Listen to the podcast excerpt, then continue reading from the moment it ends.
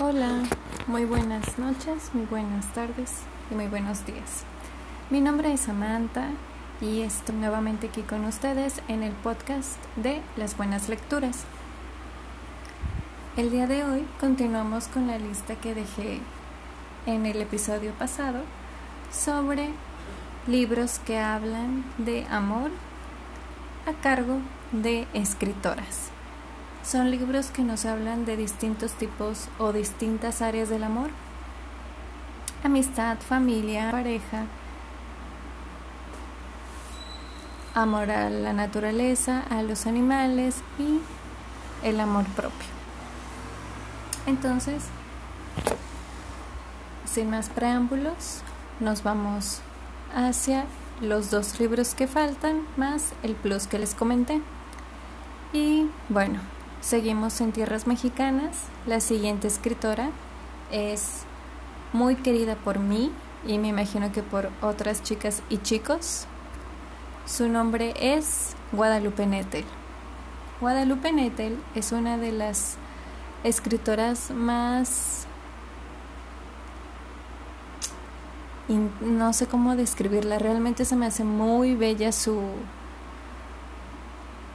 pues su forma de escribir desde el primer momento que leí El cuerpo en que nací, me impactó, me hizo querer leer más. He leído El huésped de ella y un libro ah, de la UNAM de tres cuentos, pétalos, hongo y ahorita no recuerdo el otro título. Ah, sí. Eh, tenía que ver con plantas. Creo que bonsai. Sí, era bonsai. Bonsai. Este, ese cuento está súper chido. Pero, bueno, poquito de lo que puedo platicar de ella es que hace novela y aparte también cuentos. Tiene también un libro sobre Cortázar es un ensayo y un libro muy alabado por la crítica y que una muy buena amiga y mi novio leyeron fue el libro de El matrimonio de los peces.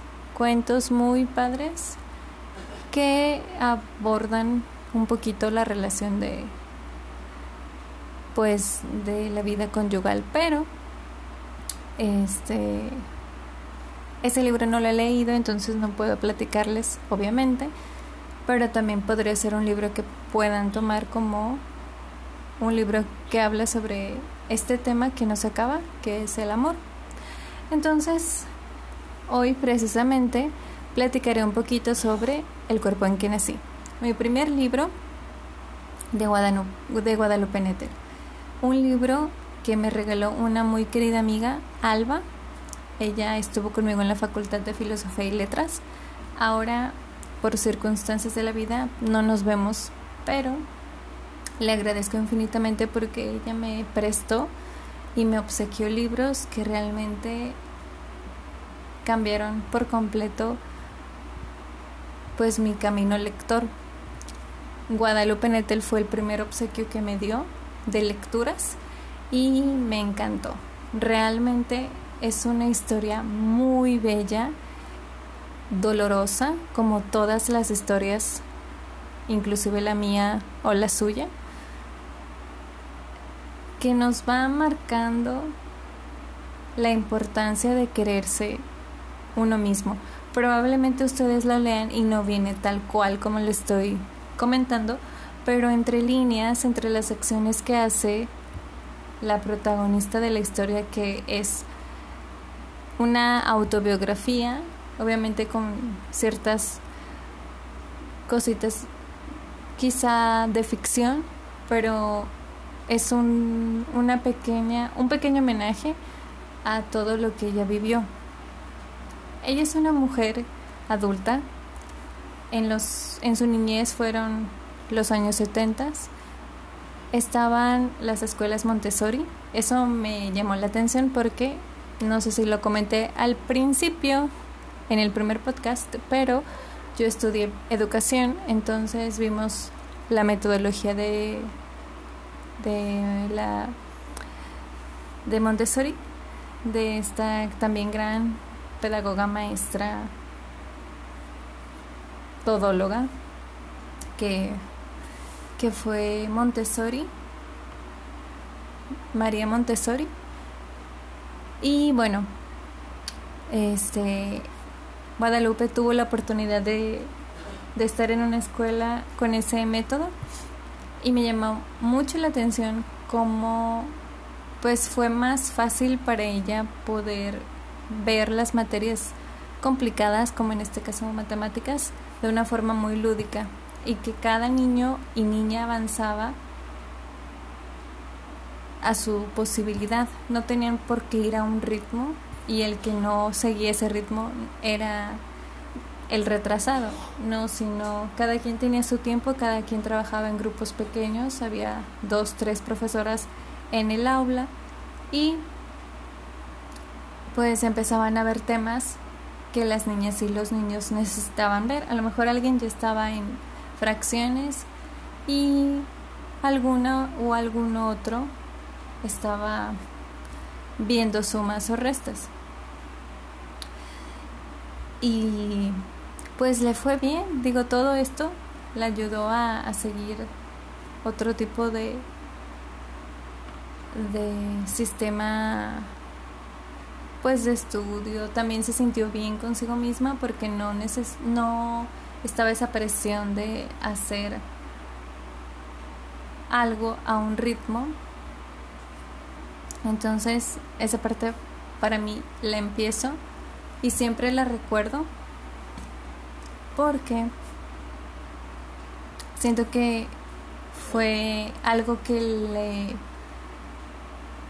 permitió explorar otras cosas y pues la escuela no fue tan dolorosa como quizá a algunas o algunos de nosotros nos pudo haber pasado.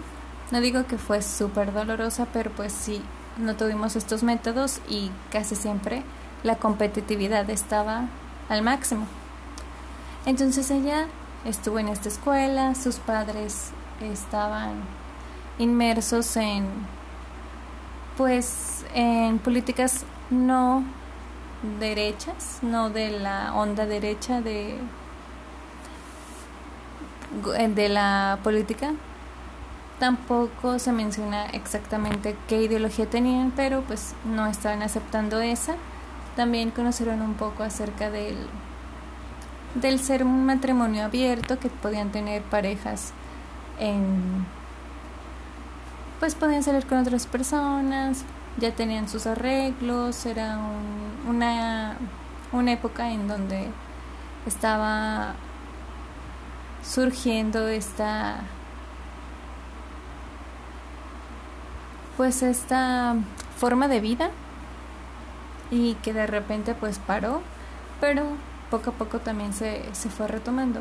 Sí, quizá pensemos o pensamos que la que tal vez ahorita no hay relaciones así, pero probablemente sí, digo, es un mundo y hay muchísimas ideas y se pueden compartir y se pueden platicar y se pueden pues también practicar inclusive, ya depende de de las propias ideas y visiones que tenga la pues la pareja para realizarlo, pero pues obviamente no, no estamos analizando eso. Pero es un tema también muy interesante de, de debatir. Realmente no tiene nada de debate porque es la vida de cada de cada persona pero pues sí hay muchas limitaciones. Bueno, se les ve, se les ve o se les hace el feo a, estas prácticas. Sin embargo, la madre y padre de Guadalupe pues fue pues fueron prácticas bien aceptadas y hubo un punto en el que por situaciones de, de la vida los la madre y el padre de Guadalupe deciden separarse o quizás separarse pero como dándose un tiempo y bueno no es algo que afecte a Guadalupe. Probablemente sí la toca y pues obviamente puede ser un poco puede inclusive afectar porque pues veías a estas dos personas juntas y de repente se separan pues obviamente sí tiene como que de repente sí te como te pones a pensar no chocas. Pero pues fue una separación amable y Guadalupe empezó a, a convivir con, con, sus padres de forma pues distante, separada. Y también tuvo un tiempo para convivir con su abuela, estuvo viviendo con ella, o una, un periodo de varios meses estando con ella. Y ahí también conoció distintas formas de, de expresarse. Es en esa época donde conoce el teatro. Y pues ella practicó algo por el estilo. Empieza la edad donde la chica se, pues, se quiere hacer amiga de, de chicos, le empieza a llamar la atención uno que otro. Entonces, pues obviamente es una parte de la adolescencia donde estás muy emocionada por saber qué es lo que pasa en, en todos lados. Entonces es otra etapa de, de Guadalupe, pues creciendo. Tiene mucho, pues como mucha empatía y tiene como un, un pequeño espacio para platicar de una perrita que vivía en casa de su abuela la cual de repente un día, una, la anécdota es que se sale y pues van y la buscan y después ella regresa, pero la forma en la que se expresa de ella, de la perrita, se me hace increíble, porque el nombre para las perritas o las gatitas o los perritos o los, o los gatitos que están dentro de casa pues es el de mascotas pero yo creo que aquí ya rompe esa barrera porque ya lo sientes como parte de. No creo que solamente esa compañía es vivir tu día a día con un animalito o, ajá, es una de las cosas más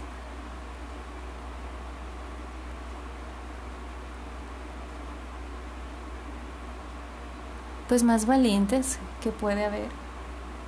Yo recuerdo que cuando tuve a mi primer perrita, yo a veces le iba y le platicaba cosas que me agobiaban o me hacían muy feliz. Entonces, probablemente alguien diga, no, pues está zafada, ¿no? Porque está platicando con, con una perrita si no hay entendimiento. Pero yo tengo mi propia versión de que las... Bueno, no es una versión, yo tengo una hipótesis en donde creo que que los animalitos sí tienen, las animalitas y los animalitos sí tienen cierto, cierto entendimiento, si hay una comunicación. Obviamente no es la misma que utilizamos las mujeres y los hombres, pero ah, existe, ¿no? Existe al momento de, de una mirada, de un roce, de un acompañamiento ahí está. Entonces, esto es algo que toca el libro, el amor hacia la perrita y en general pues el amor a las animalitas y a los animalitos que existen y que nos podemos encontrar. También tiene un, una hojita dedicada a esas criaturas que nos asustan y quiero decir su nombre, las cucarachas tiene ahí una parte muy importante de, de comprensión con ellas y también toca el tema de la cucaracha en, el, en un cuento de El matrimonio de los peces. Son especies no muy gratas para la gente, pero que sí son de suma reflexión. A veces sí siento un poco de de tristeza porque no conozco a alguien que diga, uy, qué padre, viene una cucaracha, qué chido. Pero al momento de que la aplastas o haces hasta lo imposible por matarla o huir de ella, no viene la culpa ni el arrepentimiento, viene esa sensación de, híjole, ¿quién te va a aceptar en este mundo? ¿O de quién vas a ser amiga, no? Pero bueno, este, ese tema ya podremos pasarlo para, quizá para analizar la, los, el simbolismo de la cucaracha en, en ciertos textos de Guadalupe Nettel. Y en sí, más adelante ella también tiene otras historias, conexiones con países, por ejemplo Chile, su pequeño segmento dedicado a su hijo. Y la aventura de tener que utilizar un parche para curar una situación que le pasaba en su ojo. Y que eso también la hizo como ser más mm, pues penosa. Tener un poquito de perdón tener un poquito de de miedo quizá al hablar con, con otras niñas y otros niños pero poco a poco encuentra ese Mm, esas formas de tratar su cuerpo, de quererlo y poco a poco convertirlo en, el amor propio que siempre tenemos que, que darnos. Guadalupe es una escritora fantástica, no le quiero echar tantas flores, me gustaría que ustedes pudieran leerla y pudiéramos dialogar después, sobre todo el libro del huésped, que la verdad me, me quedé inquieta pero se invita, se invita a leer a Nettel y todas estas experiencias que nos da a través de su historia. Libro recomendadísimo. Es uno de los libros mm, económicos que tiene la UNL. Hizo ahí una relación con anagrama y salió un libro genial. Y bueno, este espacio también se lo quiero agradecer a Albita. No sé si después me hubiera topado a ella, probablemente sí, porque de repente la mencionan varias chicas booktubers que sigo y quizás sí me hubiera llamado la atención, pero realmente la admiro, la quiero muchísimo sobre todo por esa relación que, que creció, esa pequeña amistad que digo pequeña pero con el más grande afecto y cariño que le tengo a Alba y sobre todo regalar un libro. Regalar un libro me imagino que es algo, una, una invitación a, a un viaje dentro y a otros lugares, dentro, dentro de ti misma y dentro de ti mismo, y un viaje largo a otros lugares. Entonces desde aquí le digo muchas gracias, ojalá un día puedas escuchar esto. Y pues bueno, proseguimos con, con el siguiente libro. Espero que sí haya quedado como muy, en resumidas cuentas, claro que hay que leer a Nete, sobre todo El cuerpo en que nací, y darle oportunidad a más libros de ella. Bueno, el siguiente libro se crece, bueno, nace entera y se va caminando a Francia, a algún lugar cercano a Alemania, algunos pequeños viajes a Europa, regresa a Teherán y después ya se queda más tiempo en Francia. Este libro es Persepolis de Marjane Satrapi. ¿Qué les puedo decir? Marjane Satrapi es una diseñadora gráfica. Ella misma hizo su historia. Se pues se dibujó, dibujó su familia, dibujó a sus amigas y a sus amigos, sus relaciones, eh, los viajes que tuvo, pero no por placer, sino porque en su país natal había guerras. Una guerra interminable y la limitación y la prohibición de mostrar el cuerpo femenino y el cabello y casi todo el rostro de las mujeres. Un lugar que no tenía estas prohibiciones antes de la guerra, un lugar que era hasta cierto punto tranquilo, un lugar donde había muchos acuerdos, sobre todo también en, la, en lo religioso pero llegan estas situaciones, llega una persona pues a tomar el poder del país con mentalidades muy retrógradas, retrógradas, perdón, y empieza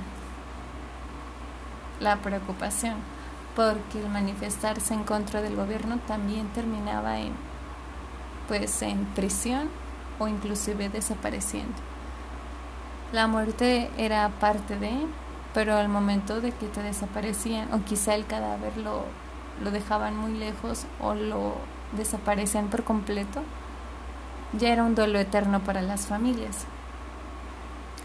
Entonces, Marjan nace y estas preocupaciones vienen agobiando a su padre y a su madre, inclusive a su abuela, porque querían que viviera en un lugar donde no tuviera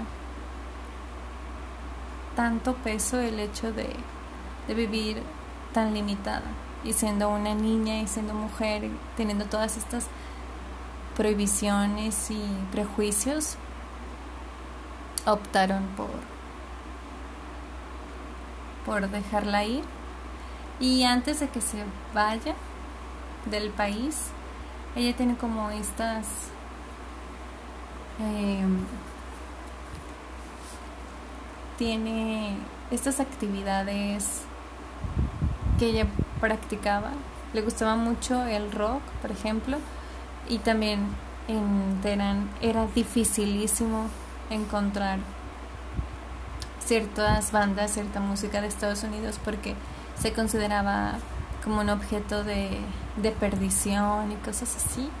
Entonces tenías que ir a, lugares donde sabías que estaba peligrando tu vida o que corrías el riesgo de, de, ser arrestada por comprar ese tipo de cosas, pero pues ya la gente se sabía, se movía, se pasaban la voz y ella va a un como a una tipo callecita donde vendían ese tipo de cosas y entonces se encuentra con dos mujeres que estaban con el gobierno y pues se la iban a llevar porque traía una una camisa, una chaqueta de mezclilla, traía pines, entonces era un muy de occidente se le, se le decía.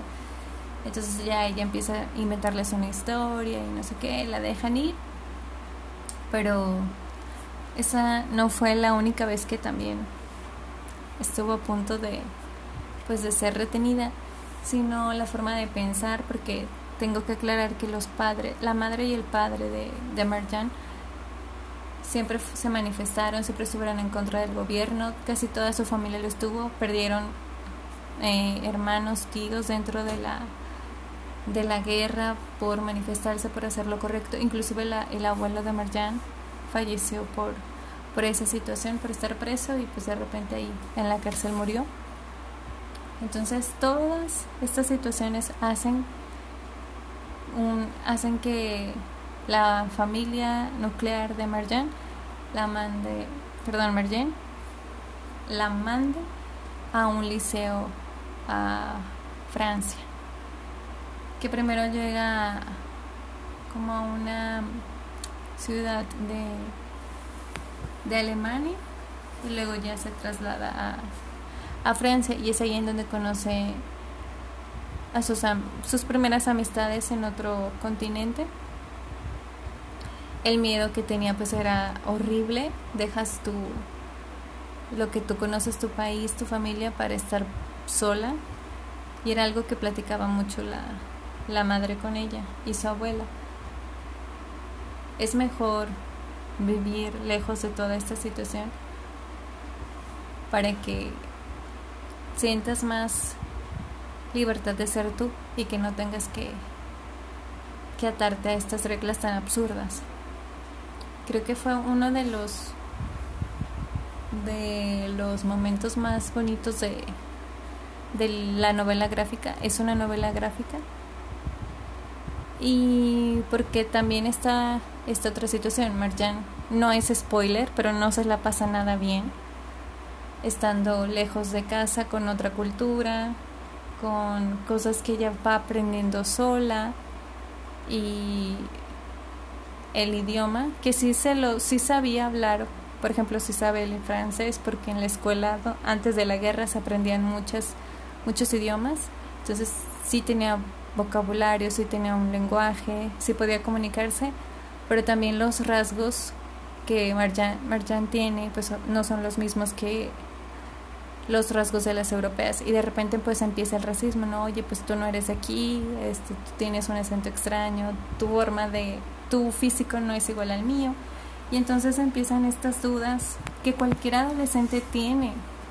Y es aún más difícil pues porque el apoyo de la familia no está allí.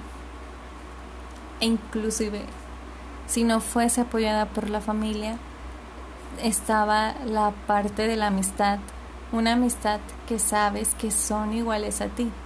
Es como si nosotras o nosotros nos fuéramos a vivir a, a Asia y ellos son completamente distintos a nosotras y a nosotros.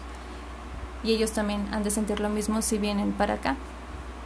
Entonces sí fue un choque de culturas muy duros, pero pues también fueron las primeras decepciones, las primeras situaciones románticas dolorosas y una búsqueda de ser ella misma. Hay un pequeño pasaje, un diálogo que, bueno, una algo que le dice la abuela sobre siempre mantenerse fiel a, a sí misma y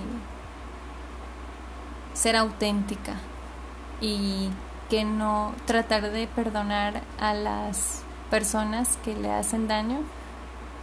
Es muy bonito, es algo así como en la vida siempre va a haber imbéciles, pero tú siempre debes de mantenerte recta y debes de mantenerte recta y tranquila porque hay que pensar que esas personas te están haciendo daño porque no están pensando o no conocen la, la situación, no están viendo lo pues lo, lo que a ti te está doliendo, que eso le pasa en todos lados, pero que, que sea como un como un mantra. Bueno, yo lo, yo lo veía así como un mantra de, ay, no manches, qué, qué lindo.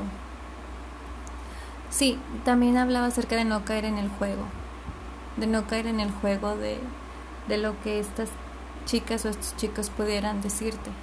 Y sé que es difícil porque, pues que no es difícil en esta vida, pero uno puede buscar, una o uno puede buscar siempre el equilibrio y tratar de, de hacerlo a un lado y tomar pues lo que lo mejor de, de las situaciones. Suena como si les estuviera diciendo cómo vivir su vida o algo así pero no.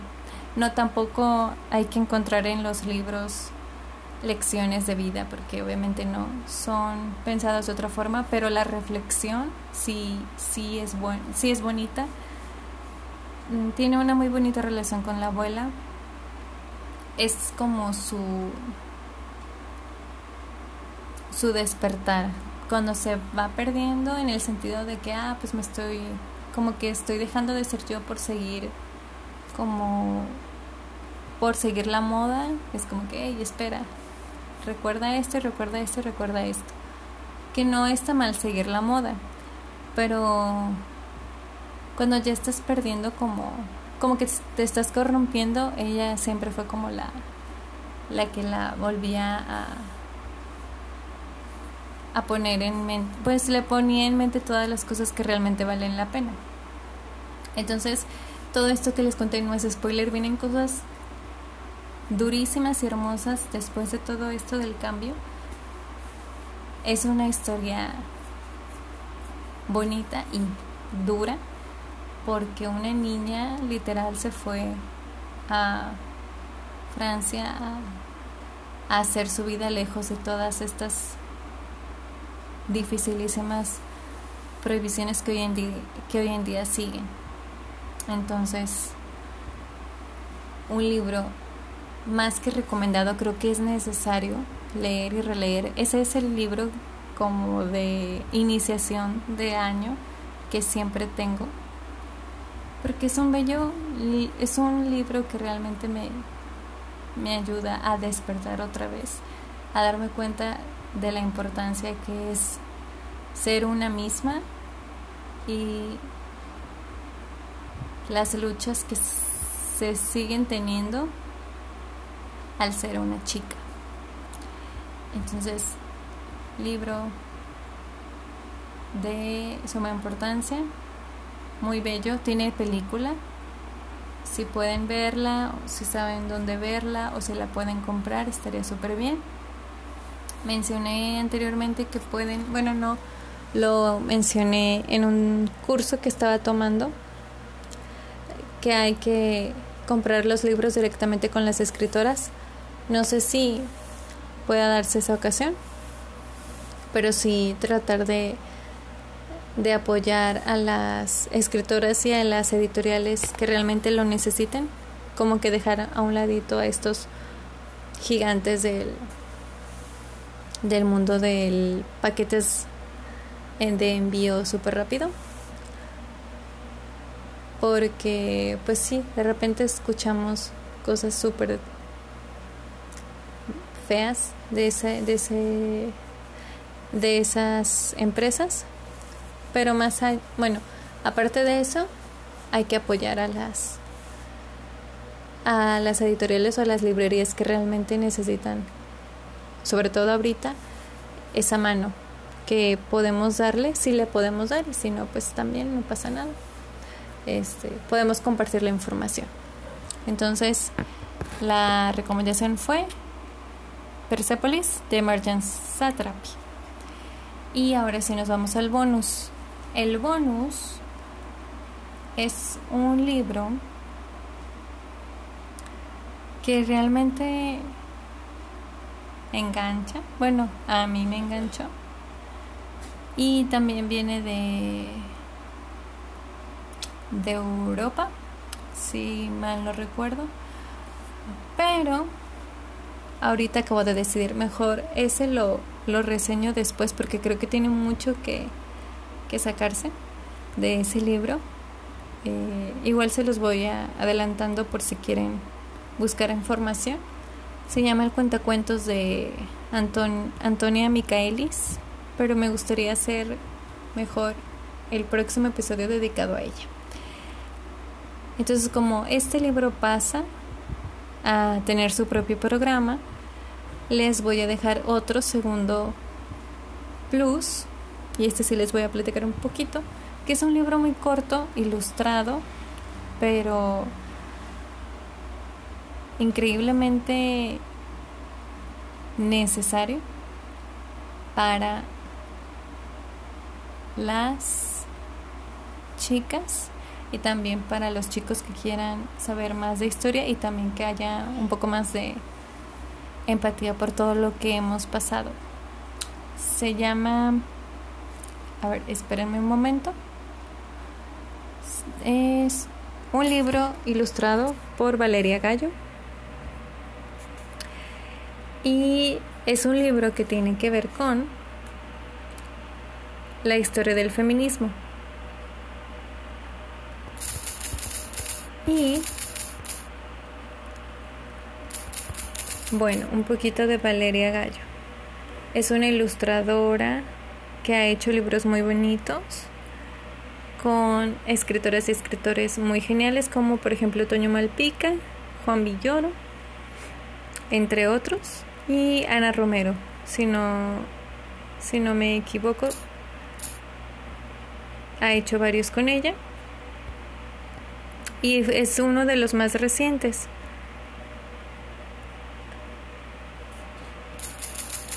Solo déjenme asegurarme.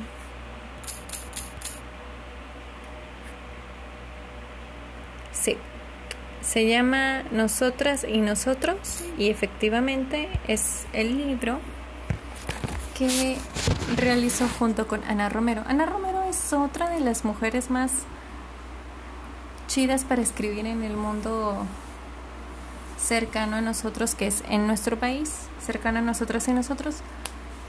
Nosotras y nosotros, válgame la redundancia con el título, este es un libro que habla acerca de, como lo comentaba, del camino hacia el feminismo, de todas estas prohibiciones que de repente se hicieron o que siempre existieron y se empezaron a grabar un poquito y de repente tuvimos que empezar a, romperlo y a tumbarlo. De cómo hay ciertos señalamientos que nos hacemos entre nosotras que una sabe lo que está ocurriendo y una sabe quién es esa mujer por medio de, de esos de esa, ese lenguaje que no es tan visible y que al fin de cuentas nos, nos entre nosotras nos entendemos a la perfección. Libro con una historia muy importante, tanto ilustrada como lo que se escribió y el final, el final tan lindo que es como todas las mujeres unidas, pero también ese acercamiento a, los, de los hombres, no estando dentro de nuestra lucha, sino bien estando tratar de hacer lo que es correcto. Si mi compañera que hace exactamente lo mismo en el empleo tiene menos sueldo que yo, ah bueno, pues exigir también que ella se le pague lo mismo o bien que a mí me quiten pues lo que tengan que quitarme para emparejarme con ella. Eh, buscar que haya más apoyo para en las empresas para guarderías, para que la mujer siga teniendo su carrera profesional, para que cumpla sus sueños, para que siga caminando sin tantas trabas. De verdad que es un mundo donde no cabemos y no es que no caba, no es que no estemos dentro del mundo, es que nos van orillando. Hemos ganado terreno, pero aún nos falta. Entonces este libro es como ese recordatorio de, oye, ponte bien abusada porque ya estamos gritando, ya nos están escuchando, vamos hacia allá, vamos por nuestro objetivo que puede ser complicado, que quizá no me alcance la vida para verlo, pero ya todas estas piedritas que me he quitado y el avance que he tenido me hace más segura y le doy un camino más libre para las que vengan atrás de mí. Esto a la par, estoy leyendo el libro del segundo sexo de Simone de Beauvoir, de las cosas más duras que he leído, pero también de las más necesarias y las características que se van viendo en, en el libro que de repente dices, hoy así fui educada, así tenía esta percepción por eso estas cosas me dan miedo, ¿no? Entonces también es pues para alguien que quiera leer un poquito sobre la historia en distintas visiones porque está dividido en capítulos y viene hablando de la iniciación sexual, de la infancia, del lesbianismo, de la vida matrimonial, de cómo perciben los hombres a las mujeres, etcétera. Eh, es un libro muy completo, hasta ahorita voy como en la página 350 y digo que es completo pues por todos los capítulos que va que va armando, que se armó. Está gran escritora reconocida a nivel mundial, pero pues aún así no les puedo recomendar. No se los puedo recomendar porque no lo he terminado, pero hasta ahora pues sí es un libro que sirve como base para investigaciones y está genial. Y bueno, hasta aquí dejamos la charla. Espero que les haya gustado muchísimo. Es una este podcast pues también es parte de mis favoritos de los cuatro que llevo. Este es el que el segundo que más me ha gustado. Y pues agradeciéndoles bastante que compartan el, material. Sé que a veces es complicado escuchar 40 minutos, 47 minutos de, de un tema en particular, pero creo que se va pasando el tiempo, es muy ameno y lo único que quiero pues es recomendar las cosas que a mí me han gustado y que otras personas puedan obtener y que puedan disfrutar, que esa es una de las metas. Entonces, si tienen oportunidad, busquen estos dos libros que les comenté. El de El cuerpo en que nací, de Guadalupe Nettel, y Persepolis de Marjan Trapi. A su vez, pueden empezar a investigar sobre el cuentacuentos de Antonia Micaelis y el bonus, el segundo bonus, que es el de Ana Romero y Valeria Gallo, el de Nosotras Diagonal o Slash Nosotros. Me dio mucho gusto poder estar acá otra vez con ustedes. Ya lo había mencionado al inicio, pero de verdad estoy contenta por, por hacer este proyecto. Cuídense mucho y espero que nos podamos escuchar el próximo fin de semana. Gracias, nos vemos.